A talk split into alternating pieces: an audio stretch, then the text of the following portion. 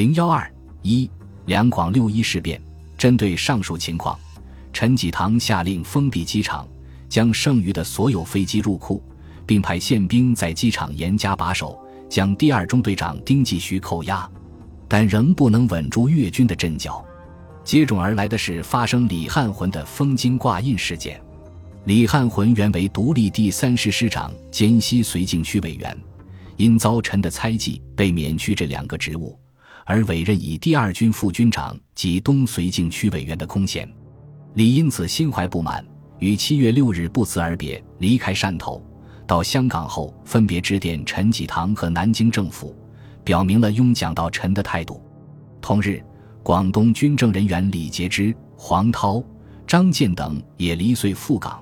联名发表致陈济棠的公开信，则其假借抗日，危害国家。劝臣不要做亲痛仇快之事，在两广事变中，置陈济棠于绝境的分化事件，是第一军军长于汉谋的反戈一击，拥蒋到陈，促使于汉谋投奔南京的原因有二冒号：一是于汉谋与陈济棠早年就有积怨，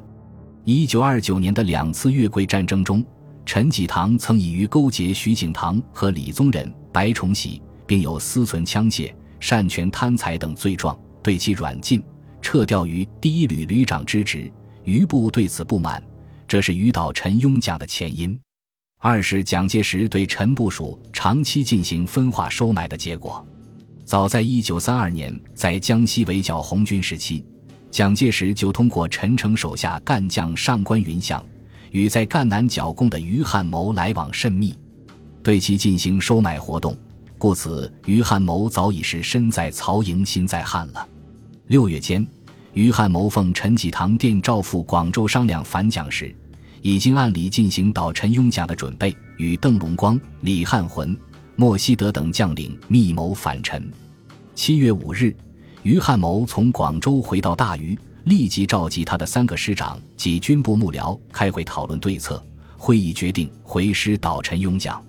会后，于汉谋致电蒋介石，报告陈抗日反蒋的计划。七月七日，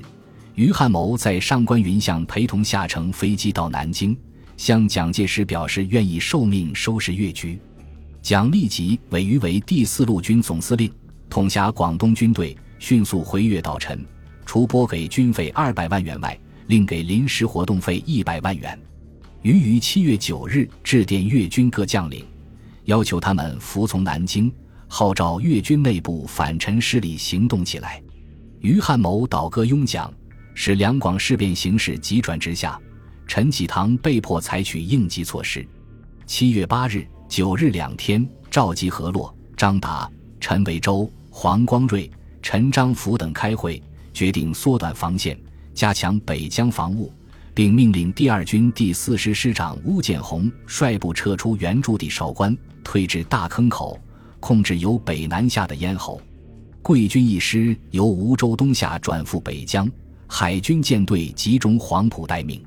七月十日，粤桂双方在广州达成两项协议：成立第一、四两集团军的联合司令部，粤桂两军协同作战，粤军采取内线作战部署。十五日，西南政委会委任陈济棠为抗日救国军第一、四两集团联军总司令，李宗仁为副司令。两广采取应变措施，竭其全力挽回危局。是日，国民党二中全会在南京开会，蒋介石在会上发表演讲说：“最近两月运动，借助对外之旗帜，摇动统一之根本，使国家于忧患痛苦之中，增分崩离析之举。广东军事当局即以首倡异议、自由行动，破坏党国纪律，摇动革命根基。”虽经中央苦心之容忍，仍无悔悟之表示，虑以国家之纪纲，以为国民所不恕。七月十三日，蒋又在中央纪念周上说：“我们也要有整饬纪纲、维持统一的决心和勇气，负起责任来，米乱定变，绝不能因外患严重而放弃平定内乱的工作，绝不可因顾虑外患之压迫，就听少数地方军人破坏纪律、自由行动。”当天。国民党五届二中全会通过决议，撤销国民党西南执行部和西南政务委员会，蒋介石又以军事委员长名义发布命令，取消第一、四两个集团军，并对陈济棠、李宗仁采取分化政策，任命李宗仁、白崇禧为广西省绥靖政副主任，免去陈济棠本兼各职，命于汉谋为广东绥靖主任兼四路军总司令。于汉谋部是陈济棠的主力，于被蒋介石收买过去后，广东局势急剧恶化，李宗仁。白崇禧不得不采取救越宝贵之策。七月十四日，白崇禧派李品仙飞广州，建议陈济棠把可靠的部队集结掌握，并将现款和武器装备妥善保存，伺机再起。还企图以贵军东下援助，挽救广东之危。是日，于汉谋在大余通电就职，声明拥护中央，指责陈济棠称兵背叛中央。于通电说：“外患日急，非御武不能图存，非统一不能御武。中央之力图和平统一，是为集中力量之救国要图。我广东当国难日急之际，忽然称兵，因结外寇，尽窥邻省，发动内战，破坏统一。现陈济棠二十四小时之内离开广东，听命中央，士兵入京。次日，于汉谋命令莫希德第一师回师广东，向韶关。”翁源等地进发，因驻防韶关第二军军长张达已被于汉谋收买，不战而退。十六日，莫希德的先头部队顺利进驻韶关。接着，莫希德又以二十万元的伙食费买通扼守大坑口的邬建红、乌部后撤至广州近郊江村。余汉谋不费一弹一卒，顺利推进，把主力部队集结在英德、均田一带，准备向广州发起攻击。乌是陈济棠的亲信，乌倒戈对陈是一个重大打击，北线失去防御屏障，使广州处于余汉谋的直接威胁之下。在这期间，直接发生第三军第九师两个团长通电到陈，另一团长率队响应。原第九师师长邓龙光不辞而离遂，转入香港，萧佛成也离遂赴港。七月十七日。陈济棠私人代表陈光汉飞南京谒见蒋介石，带去陈志讲的亲笔信，表示可遵命下野，但对粤事交于汉谋主持有异议，提请另派一副众望之大员来粤主持，未被蒋介石所接受。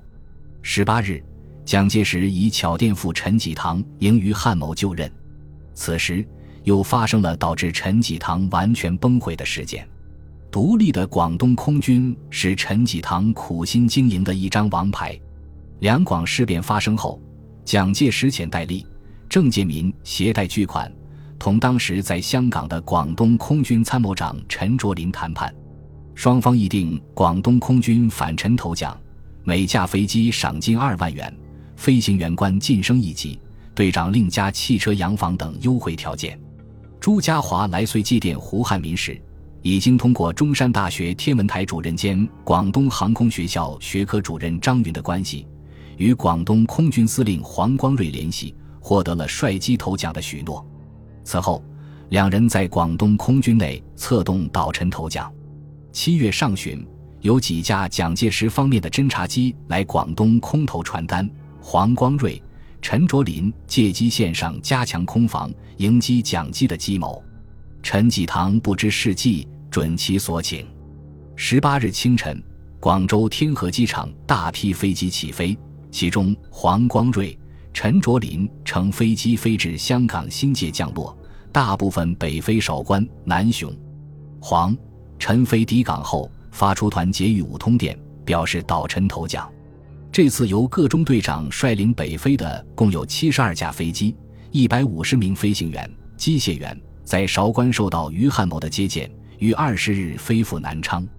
陈济棠视为王牌的空军共六个中队，一百余架飞机，终于归顺了南京政府。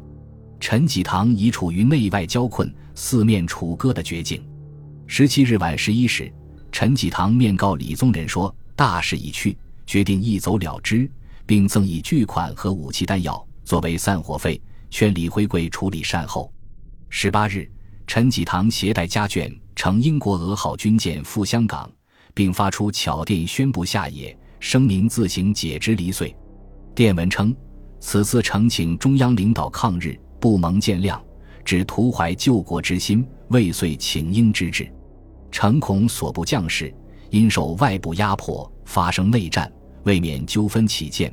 特于昨日解除职务，呈见离省。同日致电于汉谋，唐诚心未服，现决摆脱资监。此后对于救国责任，广东治安，袍泽为系，偏劳无凶。独负其责，妄善为之，一步无过。至此，陈济棠失去了南越王的宝座，结束了他对广东的统治。陈济棠出走香港，两广联盟解体，西南变局的重心移至广西。李宗仁派靠广西约十余万兵力，处内线作战之势，内部较越团结。蒋介石一时无戏可乘，局面尚可维持。广东已失。唇亡齿寒，广西已成孤立事态。李宗仁、白崇禧退回广西后，也无进一步动作的良策。于是，借五届二中全会上蒋介石发布广西维持现状，仍以李、白分人正副绥靖主任的命令为由，采取缓和之策。于七月二十日分电至吴忠信、张定凡、黄绍竑，表示广西仍坚持抗日主张。如中书真诚抗日，则广西军民效命持屈，请他们代为转达广西的态度。广西的这番表态没有得到蒋介石的积极反应，蒋反而改变了原先准备拆散两广联盟后就霸占沿河的打算，决定兵锋直指广西，企图一举了却多年的心腹之患。七月二十五日。蒋介石突然以国民政府名义撤销国民党五届二中全会对李白的任命，另为李宗仁为军事委员会常务委员，白崇禧为浙江省政府主席，特委黄绍竑、李品仙为广西绥靖政副主任。同时，蒋介石命主力为立煌部，由广东北江方面从连山向广西富川、贺县、八部方向进逼。又以陈诚的第十八军由广东肇庆循西江而上，向广西梧州逼近，并以甘立初部由湖南威胁桂林，令顾祝同指挥的汤恩伯、薛岳等部由黔南压迫广西西北的宜山，再令于汉谋一部由广东高州一带围逼广西南部，一时大军云集，从四面压境的兵力不下四五十万，同时以空军对桂林。梧州一带上空进行连续威胁扰乱，企图从军政两方面威逼李白就范。本集播放完毕，感谢您的收听，喜欢请订阅加关注，主页有更多精彩内容。